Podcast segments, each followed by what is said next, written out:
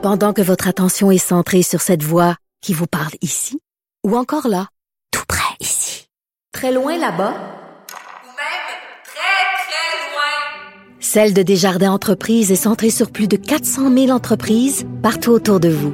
Depuis plus de 120 ans, nos équipes dédiées accompagnent les entrepreneurs d'ici à chaque étape pour qu'ils puissent rester centrés sur ce qui compte, la croissance de leur entreprise. Alors, Maître François-David Bernier est avocat, analyste judiciaire, animateur de l'émission Avocat à la barre ici le samedi et dimanche à 11h à Cube Radio. Et j'ai une question à 100 000 pour François-David. Salut. Salut, Richard. Hey, ma question, qu'est-ce qu'on fait avec Bob? Bob, c'est le Bob, c'est le tatan là, qui est allé là, à l'encan au Mont-Saint-Hilaire. Le Bob, c'est celui qui s'en fout. Bob, c'est celui qui euh, se promène dans la rue, va jouer au baseball dans le parc. Qu'est-ce qu'on fait avec Bob? Ben Bob, euh, c'est sûr qu'il est problématique. il est surtout problématique si euh, s'il est contaminé puis qu'il le sait, comme on l'a vu à Québec, une femme qui se promenait parce oui. que euh, puis euh, elle savait qu'elle avait le COVID. Ça, je l'ai déjà dit, c'est carrément la définition de la négligence criminelle. Ah c'est oui. quelqu'un qui est déréglé, euh, euh, qui, qui a un comport- comportement là, qui, qui est déraillé, là, puis qui met la vie, la sécurité des autres en danger. Ça, ça c'est le c'est clairement ça. Mais là, après ça, d'accuser puis de, de, de prendre des procédures, c'est pas évident parce que si, s'il contamine quelqu'un, il faut que tu prouves que la personne a été contaminée par lui et est décédée. Mais sinon. euh, Mais là, les- mais là au Mont-Saint-Hilaire, les policiers, là, le- le- le- ils ont interviewé le policier, ils dit on pouvait rien faire. Comment ça, tu peux rien faire? Il était une centaine. Voyons. Ouais, ben c'est ça. Là, les rassemblements, ils, ils peuvent euh, les disperser. Là, qu'il y a quand même euh, un décret qui, qui dit qu'il n'y a pas de rassemblement. J'ai pas lu toute l'histoire, mais je sais que les, les policiers ont, ont ces pouvoirs-là en ce moment. Mais j'ai l'impression que on, honnêtement, je suis pas sûr qu'on, comme tu l'as dit, c'est, c'est surréaliste ce qui arrive. Là. On on n'a pas toutes les, mesures efficaces en place pour agir de la bonne manière. On veut éviter les abus. On est on n'est pas habitué. Imaginez de se c'est, jamais vu dans, je veux dire, au Québec, ça fait longtemps qu'on n'a pas vu ça. On a vu ça avec les mesures de garde des années 70, où est-ce qu'on on arrête du monde, où on, on- leur demande de pas être ensemble. C'est ça, c'est parce qu'on était, on était, vu. on était, euh, tu sais, euh, pendant des années, on pensait aux droits individuels, on défendre nos droits, j'ai le droit, etc. Là, soudainement, ben il faut, euh, il faut s'empêcher, il faut avoir des obstacles, des interdictions. c'est certain qu'on n'est pas habitué, mais mais sauf, est-ce qu'il va falloir donner des amendes à Bob? Oui, ben ça, ça marche toujours. Hein. Vous stationnez pas les, le monde se bat, il stationne pas son, char n'importe où parce qu'il sait qu'il va avoir une amende. Ben, c'est pareil. C'est sûr que les amendes, ils sont c'est en place là, une fois que l'état d'urgence sanitaire est instauré, puis la loi sur la santé publique, il y a des amendes de prévues, puis c'est, c'est pas des petites amendes. Là. Si tu contreviens aux ordonnances, aux décrets, ça va des, des amendes là, de 1000 à 6000 dollars. Yes, si tu récidives, c'est le double.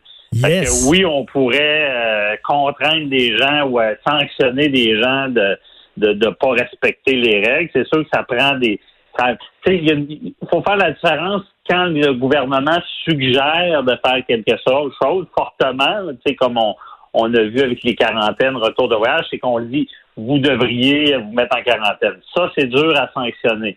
Par contre, quand on, on- on donne des ordres directs, ça, le, le directeur de la santé publique le dit à, à quand il, il ordonne quelque chose, là, il y a un moyen d'intervention, de donner des amendes. Si la personne ne respecte pas, ben, on, peut l'arrêter, on peut l'enlever de là. Mais là, au Canada, il n'y a pas de loi d'urgence, là, encore, là. Ben c'est ça, c'est ça qu'il faut spécifier, c'est que le- au, Québec, on n'a pas le pouvoir de- d'accuser ou de donner des peines d'emprisonnement pour ceux qui respectent pas les règles.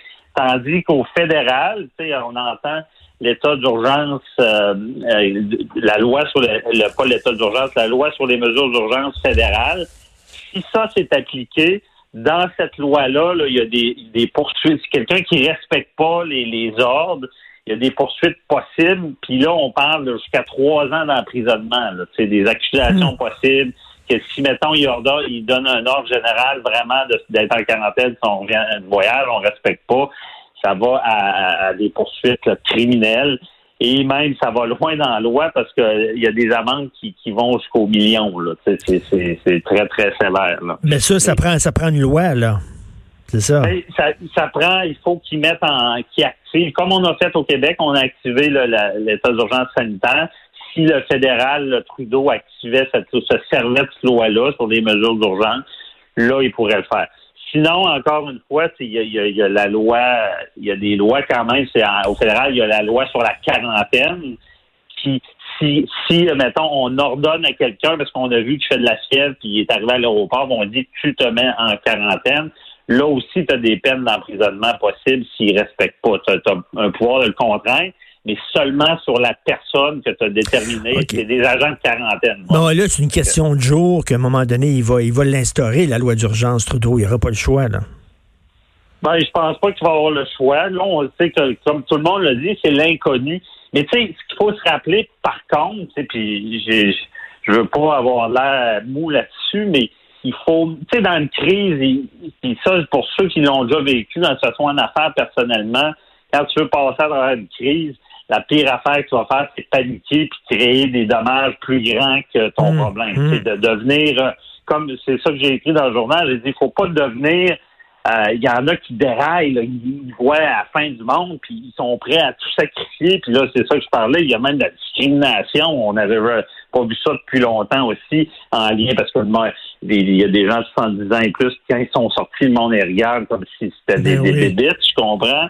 Euh, puis il y a eu des, des, des, Asiatiques qui ont été battus, euh, qui ont qui, il y a des, des, fois, si tu veux passer au travers d'une crise et t'en sortir quand même indemne, faut, tu peux pas te dérailler, paniquer. Puis là, c'est le danger. On a le goût de paniquer parce qu'on a il peur. faut pas, comme on dit, il faut pas que le médicament euh, soit plus fort te tue. Il faut pas que le médicament soit plus fort que, que, le mal que tu veux guérir. En plein ça. faut pas que le médicament te tue. Exactement. Là, même avec, tu sais, puis je respecte euh, le go, puis il a fait un beau travail, tandis qu'il y a un moment donné, Trudeau, on le trouvait un peu mou, mais Trudeau, quand même, il a été posé, il faut agir, mais là, de tout fermer, je, moi, je ne sais pas si c'est la, la solution pour régler le problème. J'ai l'impression que quand mais... on va sortir de là, on va être très, très amoché. Là. Économiquement, euh, c'est certain que c'est très dur, ouais, mais il y a des gens qui ça. disent qu'on n'a pas le choix. Mais comme tu dis, euh, François David, on est dans l'inconnu et l'inconnu, on connaît pas ça. Non, mais l'inconnu, ça fait peur. ça, je vais prendre ça, prendre ça en note. Là. Oui, comme, ça, ouais. comme, disait l'humoriste, ouais. l'inconnu, on connaît pas ça. Tu comprends? merci. Ouais. Merci, Maître François David Bernier. Merci. Ah, merci. Bonne, bonne journée. journée.